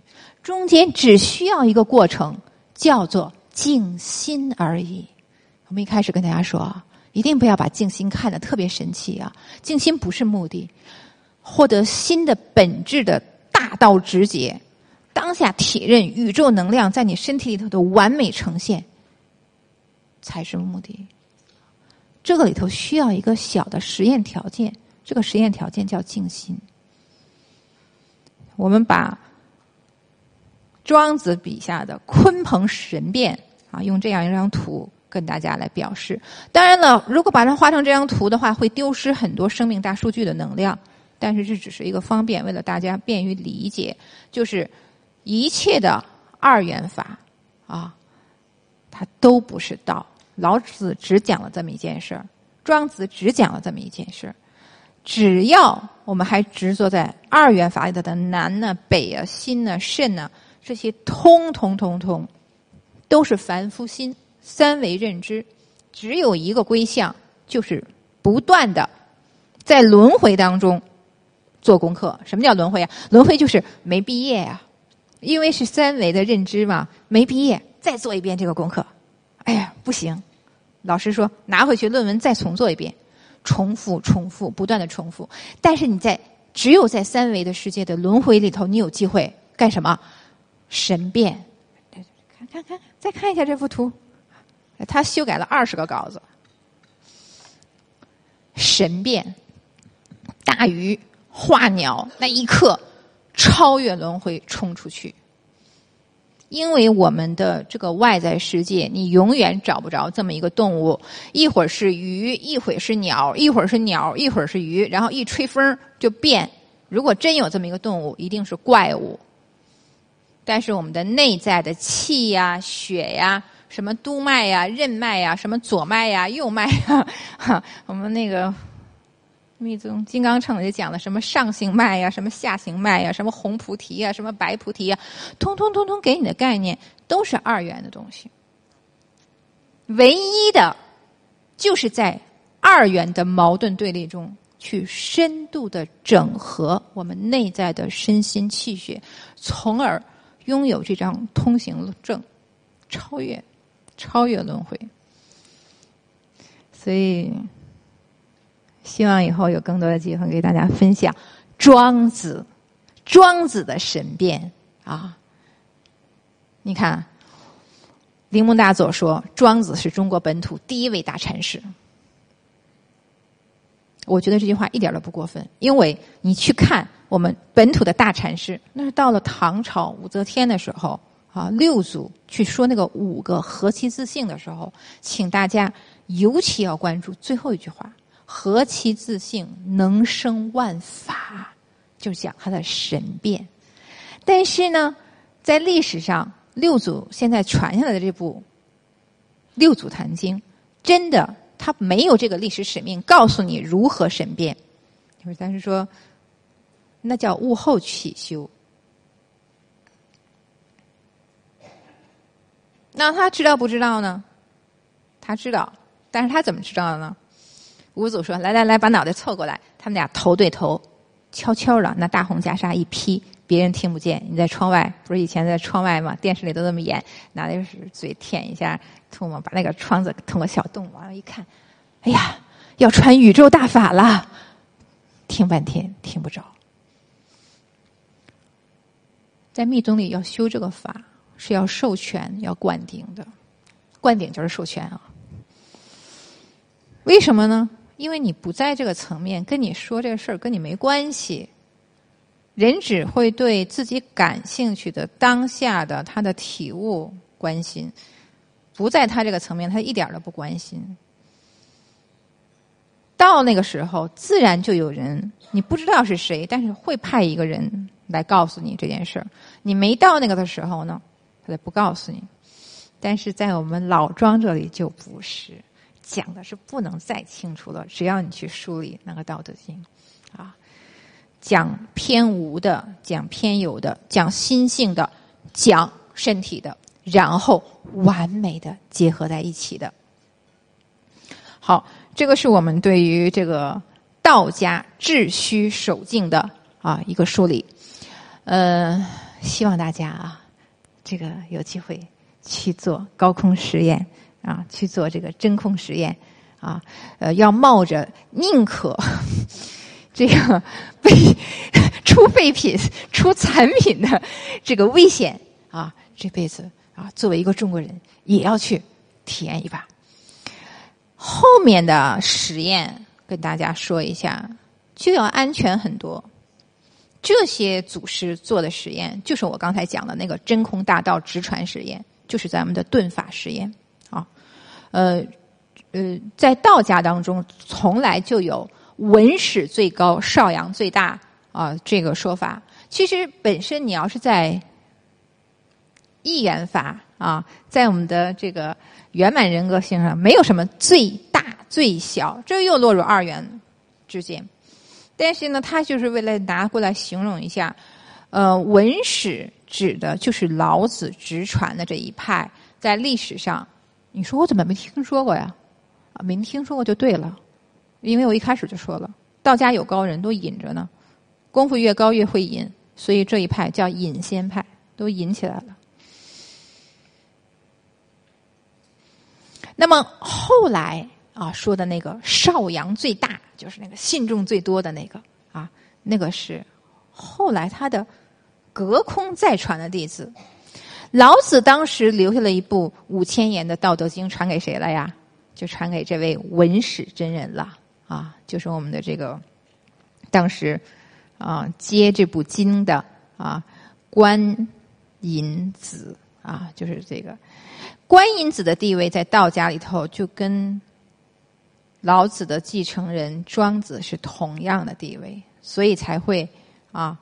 把这个观音子称为文史真人，后来传的这个麻衣道者，大家知道吧？有本书叫《麻衣神相》啊，所以我们的这个麻衣道者是一个啊老子的直传，第这个这个叫什么直系的这个隐仙派的大隐士，那他内在的生命的修命。很高的修为很高，后面这位大家又清楚了，麻衣道者又传的谁呢？陈抟老祖啊，那就是我们的那个华山派的睡仙呢啊，这个这个修法大家一定喜欢，特别是睡爱睡觉的女生一定很喜欢，睡着一睡几十年几百年，结果越睡越年轻啊，越睡身体越好啊，这是陈抟老祖。我们今天嗯，学术界说的什么无极生太极。这个是从陈抟老祖开启的，陈抟老祖没之前，大家也不说什么无极这个词，我们只有太极。太极这个词是从庄子那会儿开始的，中国人有这个词。嗯，你没有这个词的时候，其实挺难比喻的。你只能说那个，或者什么先天，或者说什么你父母未生你之前。好了，当我们有了“无极”这个词以后，我们就会觉得，哇，天哪，这个很方便的了啊！后来呢，这个陈抟老祖传的就是火龙真人。有人说火龙真人就是贾德生啊，这个火龙真人比较有名，因为他是张三丰的师傅。那么整个隐仙派到张三丰的时候，疯子嘛，上丹田、中丹田、下丹田，跨，一以贯通。你看那个繁体字，还有那个“风”的繁体字，张三丰是集大成者。以后有机会跟大家说啊，他的一个求道的历程非常难，因为性命双修，性功和命功本来是一个，它是一元法，是圆满法，是大道真空直传。但是我们的一个执着，我们只能设方便说。啊，有一个东西叫性功，有一个东西叫命功。那个性功呢，是要从宇宙真空里头去悟的；而命功呢，要师傅一点点传的。所以性功要自悟。六祖慧能就是啊，但是命功要直传，所以他要跑到五祖弘忍那里头去认证啊。认证完了干嘛？就说了一句话就走了。就跑到练人堆里头去了，干什么呢？练神变去了。要练的神变很稳固，安装非常的安全，不会再出问题，不会下载的时候，不会出现纰漏的时候再出来传法。这是当时五祖跟他说的。所以跑到练人堆里头去混迹在练人堆里头去动心忍性去修，吃那个什么锅边菜是必备的条件。这是相当于叫闭关。你没有安装到位之前，你有随时病毒袭击的危险呀！现在病毒多猖狂啊！尤其是尤其是现在啊，尤其是当下的这个时空啊，啊，没安装稳固的时候出来一转那个程序，随时病毒侵袭啊！over 了，这个是啊，这个大家虽然可能听上去什么一点，但是你要知道，在中国这块土地上，你都不知道谁就是那个引着的高道。是的，当时那个六祖留下这句话，他说：“民间得道者。”多如牛毛，但是不显，因为这件事儿跟一切外在的没有关系，只跟你自己的生命提升有关系。而且一个人真正的得到了、安装了这个宇宙的能量的时候，他所在之地就是非常的祥瑞。所以一定会有一天，科学会解释，它是拿光来说也好，拿磁来说也好，为什么有一个地方那个人他需要引着？因为他真正的做功德。什么是功德？自信才是功德。所以我刚才有说，我们要了解它的源头和支流，在源头处，它没有讲任何的外功。你做了多少公益啊？你做了多少这个呃慈善呢？你捐了多少钱啊？那是后来的事情。就跟我们的佛法一开始，他只讲心的本质、心的源头、心的视线，他没有讲这些东西，甚至都没有什么叫前行这回事儿。但是你知道，我们的大师们，他们一定会前赴后继，然后在不断的继承的同时去创新，然后所有的法都是活的，都是因人而异的，所以在什么时间、什么地点，都一定会与时俱进的。当一个时代这个东西太稳固了的时候，大家就说：“那好，修的太紧了，就松一点。”当一个时代大家都修的太松了的，说：“好，那就再紧一点。”所以他就可以像老中医开方一样，加加减减。一个老中医的功夫，一定不是会背一个汤头歌啊，四五汤就是四味药。哎，这位女士好像气血有点亏，然后第一个礼拜来了就是四味药四五汤，第二个礼拜来了还是四五汤，一看就是实习医生嘛。老中医的厉害就是说，他当然知道四五汤是哪四味药，但是第一个礼拜来了，哦，气虚一点，好吧，把这个呃什么，比如说赤芍调一调，高一点。哎，第二个礼拜喝的怎么样？喝的还可以是吧？啊，那好，那把另外一个胃药再调一调，他的功夫就在这个加加减减，就在这个调整，所以法是活的。这就是我们为什么要讲后面还有一堆神仙。刚才讲的老庄，大家知道了，三要素，治虚守静，知道了。我们往下了啊，来，最后收尾的。还要看一下我们的这个神仙谱，那这个神仙谱有什么关系？神仙谱只是告诉你法是活的啊，我们叫五祖七真。哇，这个神仙真多呀！啊，北五祖、南五祖。北五祖呢，就是说先修性，再修命。如果没有性功，那你就是盲修瞎练。那南无祖呢，就跟他说：修性不修命。万劫英灵难入圣，此为修行第一病。所以他们就在那里争，到底是修性呢，还是修命呢？大家说修性啊，还是修命啊？所以要溯流了，在老庄那里头就没有修性和修命了。人家说了，性命双修的本质就是心的本质，心的本质就是宇宙的本质，宇宙的本质就是清净的同时圆满的呈现。OK 了。所以今天大家还顺便。普及了一个科技的名词，叫什么？真空本底能。我我我我替科学代言一下，虽然我永远科学都是在很低的 level 上，嗯，但是后来的人呢，就会因为北五组的身份都比较偏知识分子一点，都是家里头很有钱的那种大。地主富豪，所以对他们来说，他们有很多的机会去读这些经典，去悟这些性功。那么对他来说，有一个命宫的老师点亮他身体的能量。我们本自具足，身体的能量完全下载宇宙。只要一个老师啪给你一个方法一点，你就叫性命双修了。而对南五组来说，这些人的经历，大家去看的话，都很坎坷。啊，而且啊，他们都是有那种什么一边不就不是专修啊，不像这个北五组都是大地主啊，都不用生活所困，这些人都要谋生的，所以他们的命宫都很好啊。那么有了身体的这个生理基础，查缺补漏，然后咵一点智慧的火花，这就叫性命双修啊。所以你说你看到了。这不过都是历史不同的映现而已。那么这里头大家可能比较熟悉的一个人物，点一下就是王重阳嘛。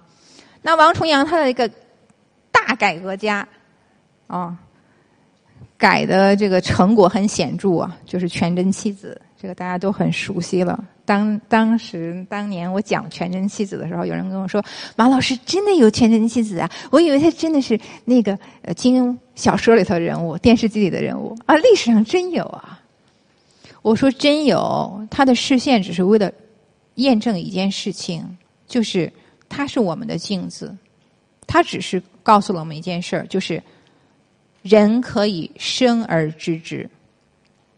如果你相信一个人具足宇宙全部的能量和智慧的话，生而知之，你修道家好了。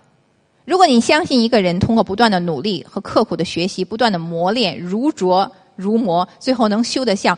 谦谦君子美玉一般，你修儒家好了。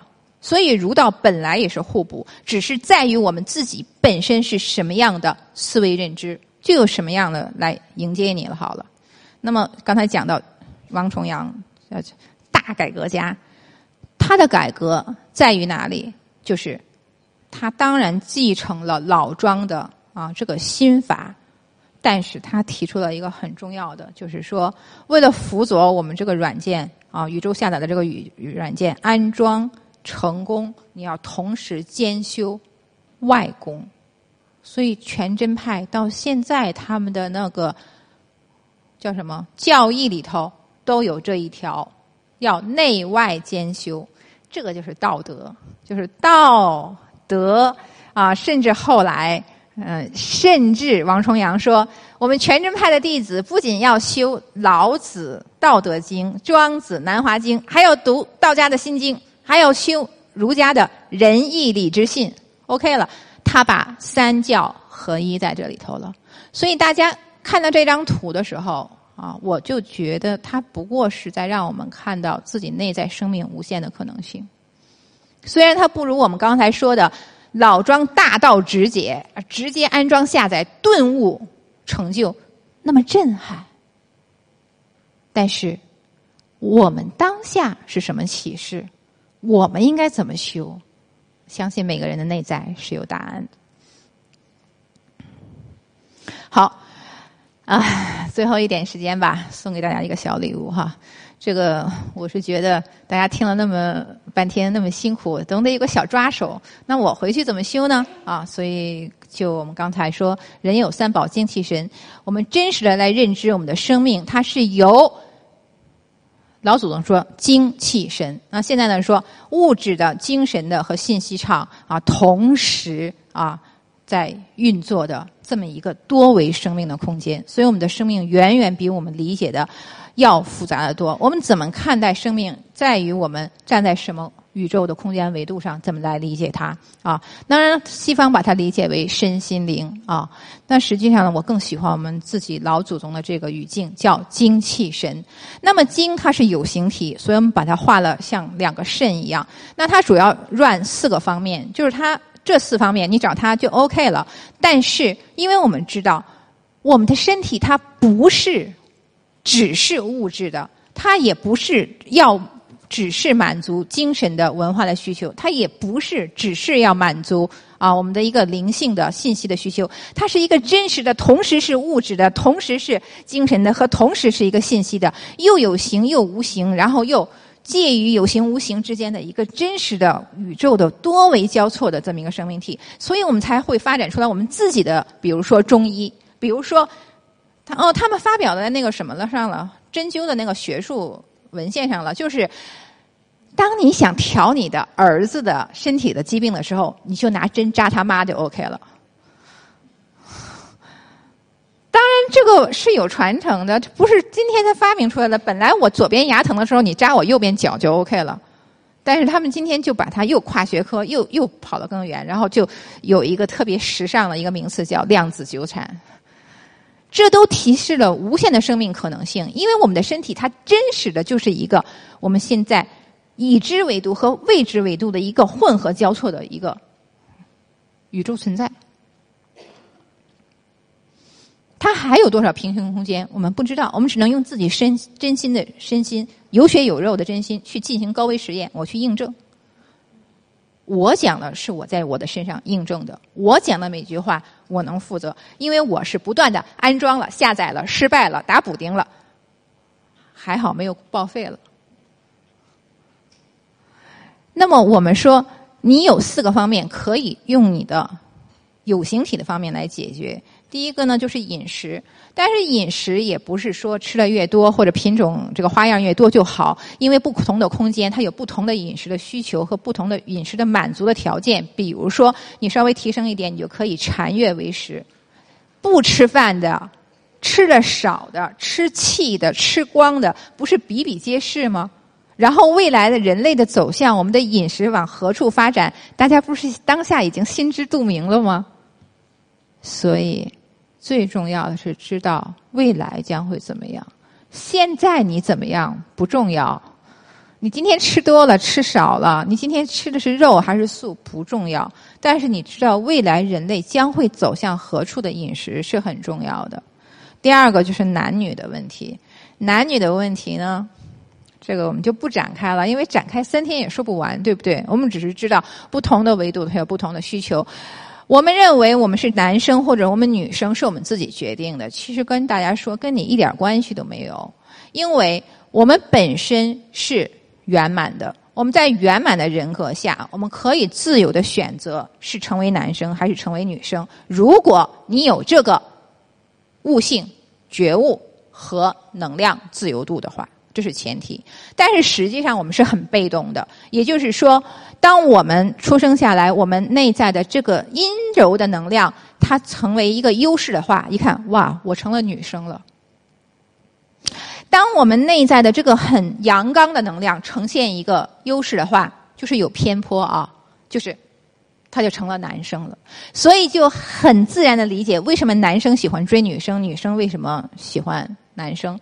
就是道啊，这个就是道的法则呀。因为它的背后是我们的每一个生命都是具足圆满的，所以男生和女生才会内在吸引，是因为阴柔的能量和阳刚的能量，他们本来就是阴阳同体的。所以修行是什么？那你保证是修行的越高的一个维度，你对这件事情，你会你有自己不同的一个选择。嗯。那就不展开了啊！我们有专门的亲密关系的这个话题，我们只是说，刚才有说什么南瞻部洲啊、北俱泸州啊、西牛贺州、东胜神州都不一样，男生女生啊，这个这个什么感情、婚恋全都不一样。当你的生命、当你的生命、当你的身体越来越透明的时候，你的选择跟当下的选择都会不一样。这是随着我们内在身体能量的呈现而变化的。那还有两个方面呢，那就是娱乐，娱乐也是这样的啊。当我们生命没有唤醒的时候，就是你乐你的，我乐我的，我一点不觉得你的这事儿有什么好乐，你也不想参与我的乐，因为此乐非彼乐啊。你是你，我是我，我们是对立的。男生有男生的喜欢登山，女生有女生的喜欢去什么逛街。男生不会欣赏女生，女生也不会欣赏男生，是不是因为你不欣赏他，而是你的内在？你如果是一个女生，你喜欢逛街的话，你对登山这件事情的能量没有唤醒而已。你如果唤醒了，走啊，登山去啊，为什么不能登啊？好多探险的这个都是女生啊，她只是具有了这个能量而已。她具有了这个阳刚的能量，她不可能在那儿坐得住的，是吧？男生也一样，不是说男生一定要登山的，所以大家要超越这个相。男生是可以很谦卑，让人感觉很舒服。为什么？因为他内在，他获得了宇宙。刚才我们说道也者道也，他盗取了天体日月精华这个阴柔的能量而已。所以我们每一个当下都有机会跟我们的宇宙能量同频。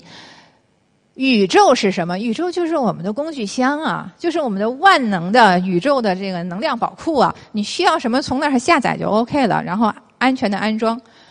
最后一个啊，就是我们的这个层面，就是有形体，它是防御。人类为什么会有防御的这个意念呢？还在于二元对立呀。你是你，我是我，对我来说你是不安全的，我当然要防御你啊。但是观音菩萨他为什么会说无缘大慈，同体大悲呢？只不过在他的那个生命的境界里，他看到了你就是我，我就是你吗？我们俩都一样，我防御你干什么呢？所以所有的认知是随着的我们生命的维度而扬升的，而我们所有生命维度的扬升是由我们气血生理的基础的。你不可能隔空说话，不可能的。第二个，我们看到那个气的那个层面，气是中国人特有的一个概念，它是来交流我们的这个无形的这个能量信息体和我们这个有形的身体的。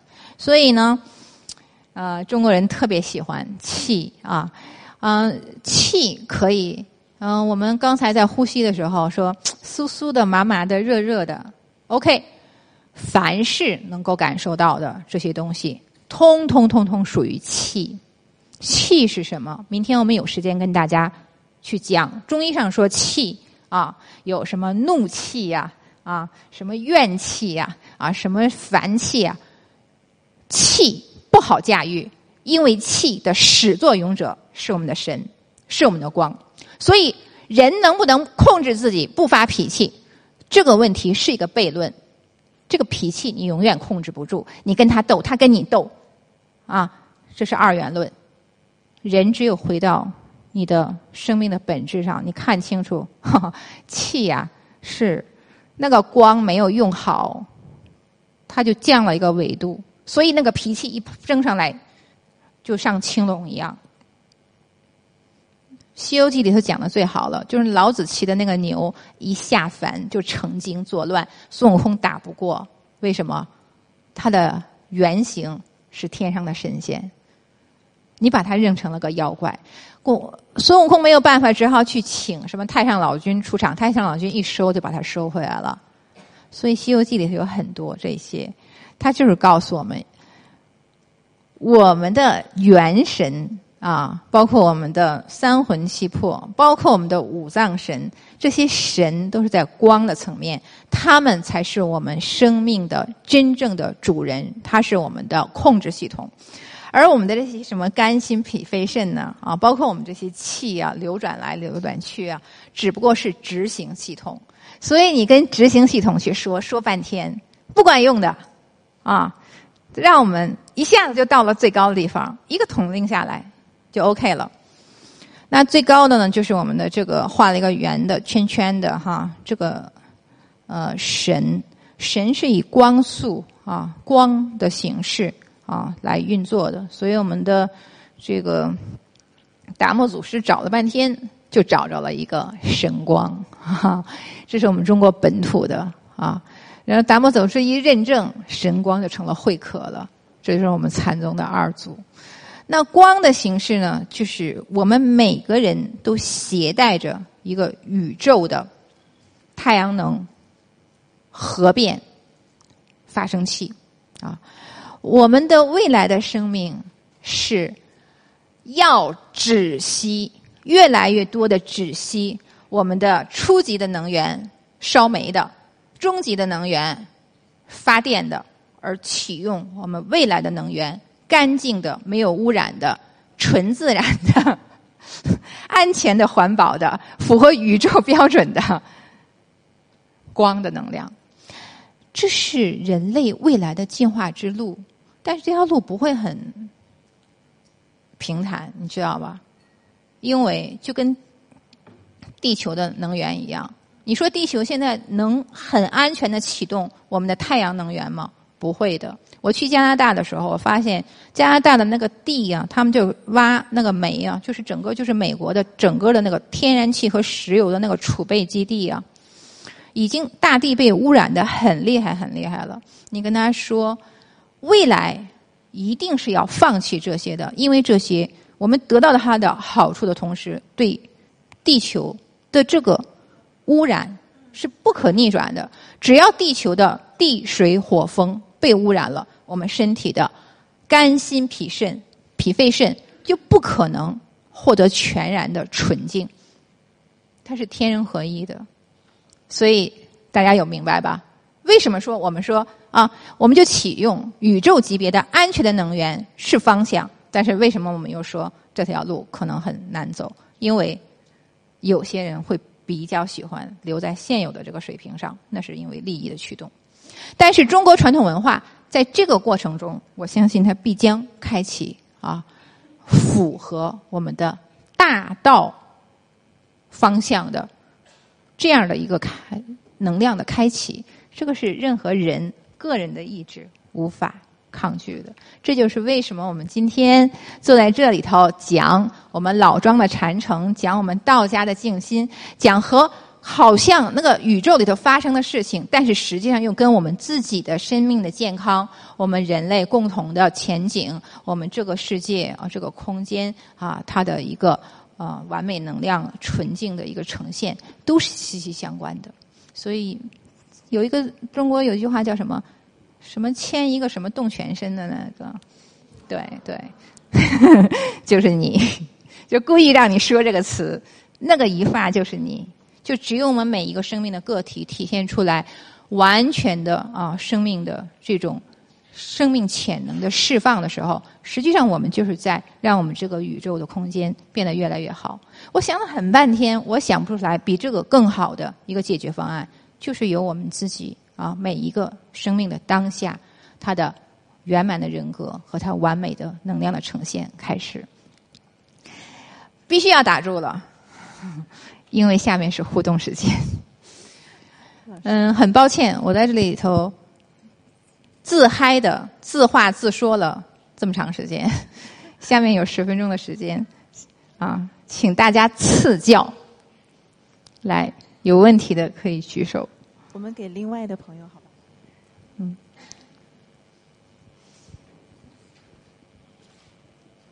还有吗？谢谢，谢谢。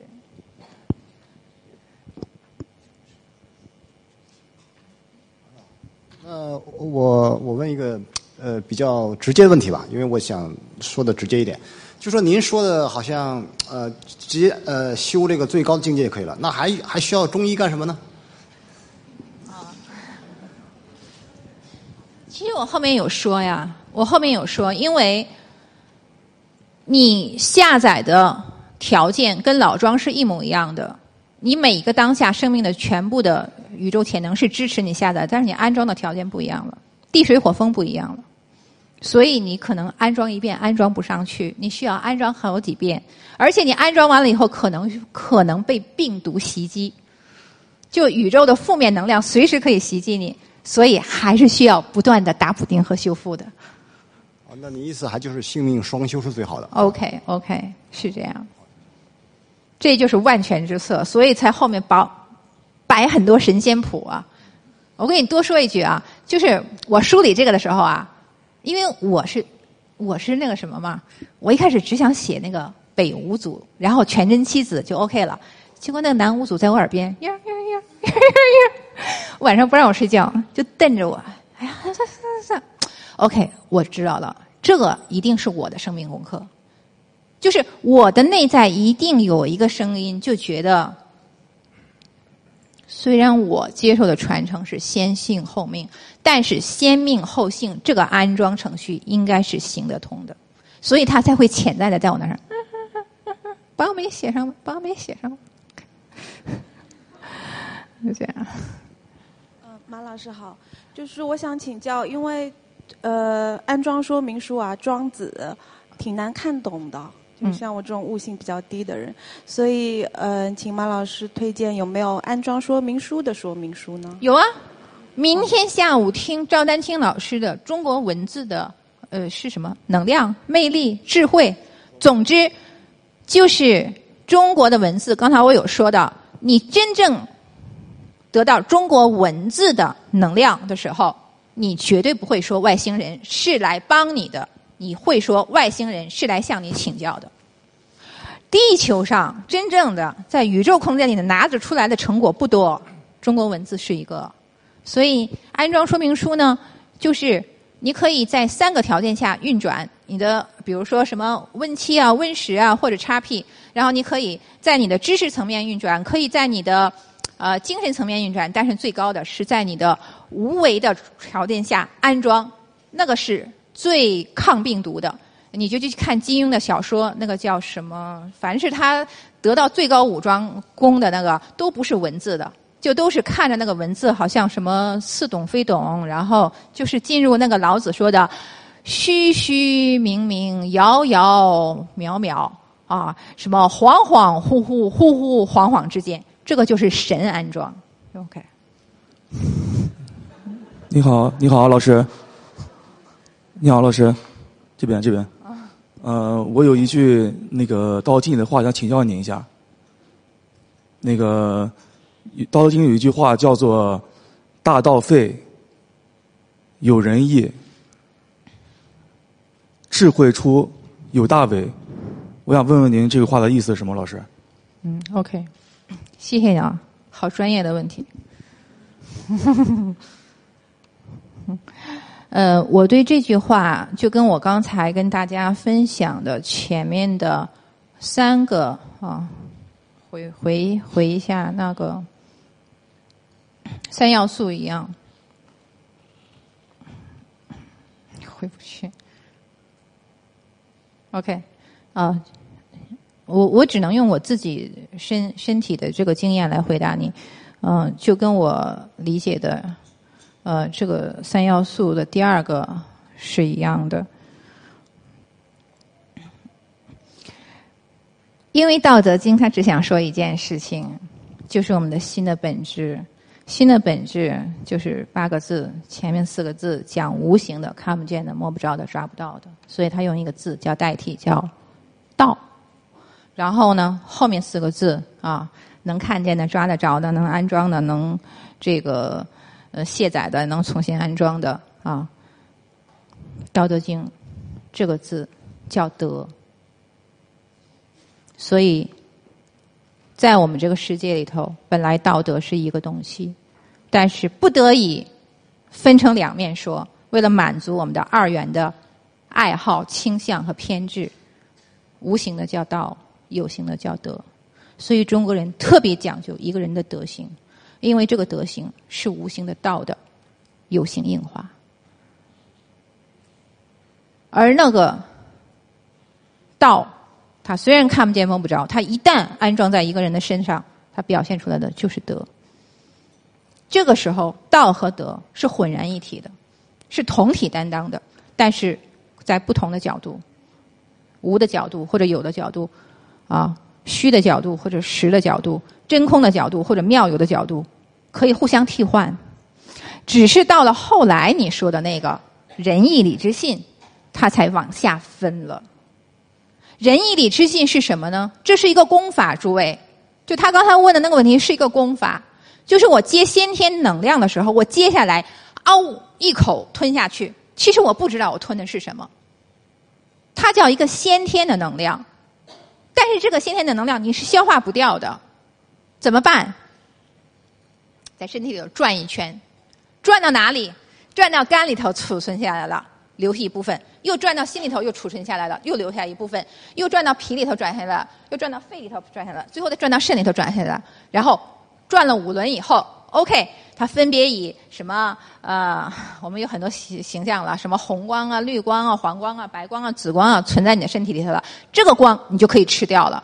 那么这个光已经入到你的执行系统里头了，就是我们的肝、心、脾、肺、肾是执行系统。一入到执行系统里头了，它就开始工作了。它在最高的这个时候啊，它它它它的指挥系统的时候，它只是呃中央政府遥控，它不参与它的运行，不参与执行。那么这个时候你吃掉的这个东西是跟我们的肝、心、脾、肺、肾同频的。你就可以吸收下去了。你一开始抓的那个先天的那个东西，你看他问的问题很专业，很专业呀，我就不得不泄密了，因因为他是有备而来的嘛，对吧？就是替你们问的嘛。这就是一个功法啊，就是先天的气，我们刚才说的很嗨哈，那个气下来你是吃不到的，你必须要把它运到每一个肝心脾肺的系统里头。当然，这只是一个比喻，你也可以把它放到三轮。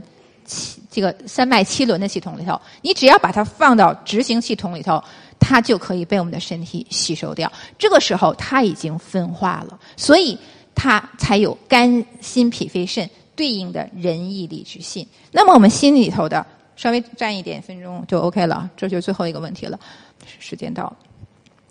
那么在我们的心里头的这种很愉悦的啊，这种很知止的这种气，我们叫仁德，仁德的能量啊。那么在我们的这个肺里头的这个银白色的光亮亮的这个能量啊，让我们啊具有这种做事的决断力的啊，而且我们又能很好的控制的，那个叫义义德啊，仁义礼智信都是这样的。所以你刚才的那个问题，我就这样给你解释了，不知道你是否满意？让我们以热烈的掌声感谢马先蕊老师精彩的讲授，谢谢老师，感恩道祖，感恩大家，谢谢，谢谢。老师。